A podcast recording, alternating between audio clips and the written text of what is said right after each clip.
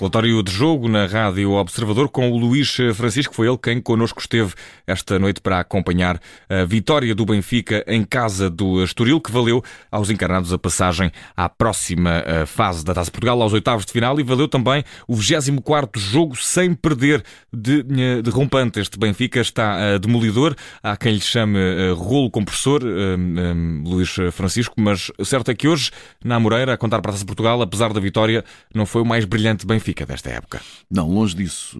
Estavam a chamar rolo compressor a um Benfica que marcava 4, 5 golos por jogo e que, e que de facto, nesta, nesta fase mais próxima, estava a ser uma máquina de marcar golos e de resolver os jogos cedo. Eh, e eu tenho dito isso, acho que mais do que o cansaço físico, muitas vezes o que mói os jogadores é aquela constante exigência da, da, da competição, da pressão do resultado. Ora, com vantagens cedo, eh, com golos, com uma equipa a marcar muito facilmente, ou seja, a chegar muito facilmente à baliza adversária, e, e, com esse tipo de, de, de, vantagem psicológica e prática de estar a ganhar, os jogadores do Benfica encaravam o resto dos jogos com alguma tranquilidade. Andavam na mesma a correr, sim, a acumular quilómetros, mas não se estavam a desgastar mentalmente. Estavam quase a gozar com o jogo, a gozar o jogo, porque já estavam a ganhar e porque estavam tranquilos.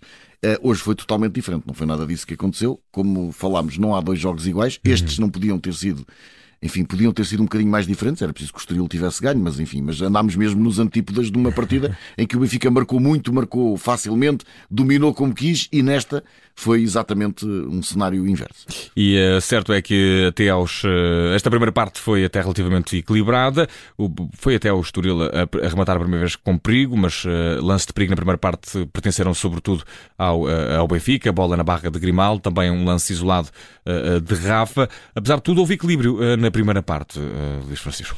Houve, houve porque o, o, o Estoril conseguiu fechar bem o caminho para a sua baliza, eh, embora tivesse alguns momentos em que se espalhou bastante pelo campo para tentar até aqui e ali pressionar alto, ou então estar com bola no pé, acabou por ser uma equipa que soube unir bem e não deixar o Benfica jogar. Também foi um Benfica pouco inspirado, eh, com, com muita preocupação do Estoril em anular os movimentos do, do, João Mário e de. Muitos homens a ocupar o, é, o meio. E, e, pelo meio também, mas eu, eu saliento que o flanco esquerdo eh, do, do flanco direito do, do Benfica eh, teve, teve às vezes mais liberdade para mexer do que propriamente o flanco esquerdo. E, e porquê?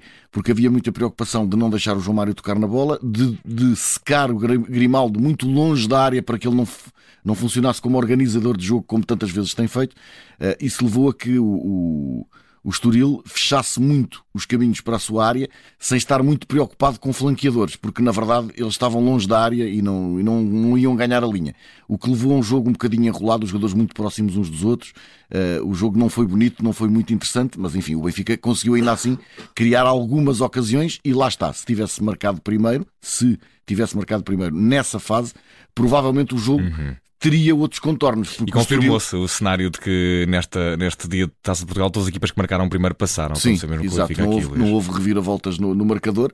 Uh, repara, quando eu digo se o Benfica tivesse marcado quando o Estoril tinha 11 jogadores, mais tarde ou mais cedo o Estoril teria que se disposicionar e teria que vir à procura do empate. Quando isso aconteceu, estando o Estoril reduzido a 10, a equipa já não conseguiu fazer isso. E o jogo acabou por ficar uh, condicionado. Muitos homens lá atrás. Uh, do lado do Benfica, nota, nota para o gol de Neres. Uh, belíssimo gesto técnico mesmo, apesar do erro do, do guarda-redes Dani Figueira. Aqui um comentário também este, deste golo, Luís.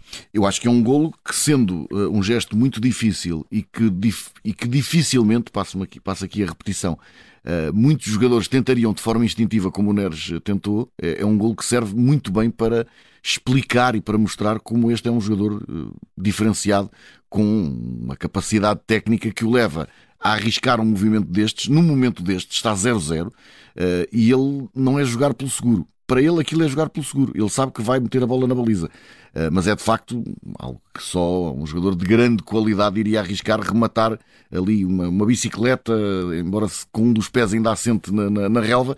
Mas é um gesto muito difícil que ele transforma em gesto fácil uh, e que mostra que jogadores destes fazem sempre falta porque estes momentos de fantasia, estas loucuras, entre aspas, são muitas vezes o saldo dos jogos de futebol. Uhum. E resta saber, uh, Luís Francisco, que o que foi pior esta, esta noite na Amoreira? Bem, eh, eu acho que posso destacar dois aspectos hum. piores sob esse ponto de vista. Primeiro, pior é, é o jogo todo. Parece-me que não vai ficar na nossa memória, a não ser pelo facto estatístico de o Benfica atingir o 24 jogo sem perder no início da temporada.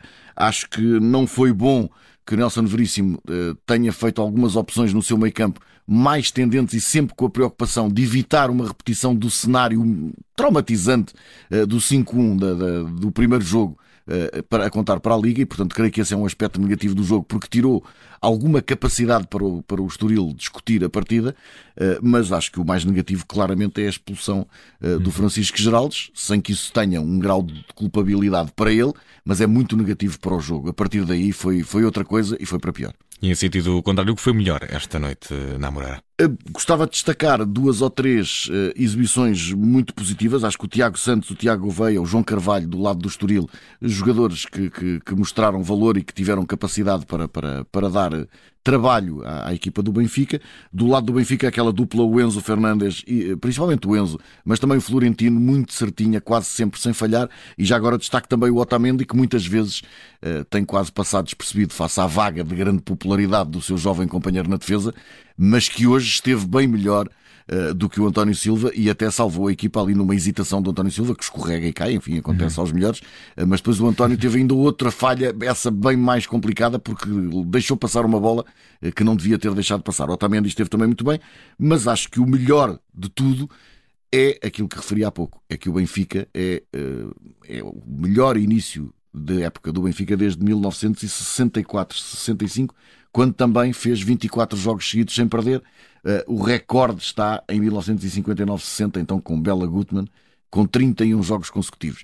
Talvez chegue aos 25. Será que, quebra, será que quebra a maldição europeia também este ano? Bom, não sei. Uh, acho que não, acho que não. É sonhar muito alto com isso. Mas uh, talvez chegue aos 25 frente a um Gil Vicente que está de facto muito enfraquecido, até, até a nível anímico, na próxima jornada da Liga, mas depois vamos ter um Mundial pela frente e quando voltar à Braga, à Sporting e há, e há todo um cenário diferente. Por exemplo, este, este Enzo Fernandes, que ainda por cima, por causa de algumas lesões na seleção argentina, é bem capaz de vir a ser titular no Mundial. Se jogar aquilo que sabe e pode no Mundial e se a seleção argentina tiver um bom desempenho, pode ser que será janeiro... que continua no Benfica a partir de janeiro? Não sabemos. Uh, Luís eh, Francisco, o relatório de jogo deste Estoril 0, Benfica 1, a contar para a Taça de Portugal e vai ficar aqui para a posteridade em podcast e para a memória, que se alguma vez eu me voltar a enganar no teu, no teu nome, uh, tens mais do que desculpa para partir para a violência física, Luís Francisco. Não será o caso. Obrigado, um grande abraço e até à próxima. Até à próxima.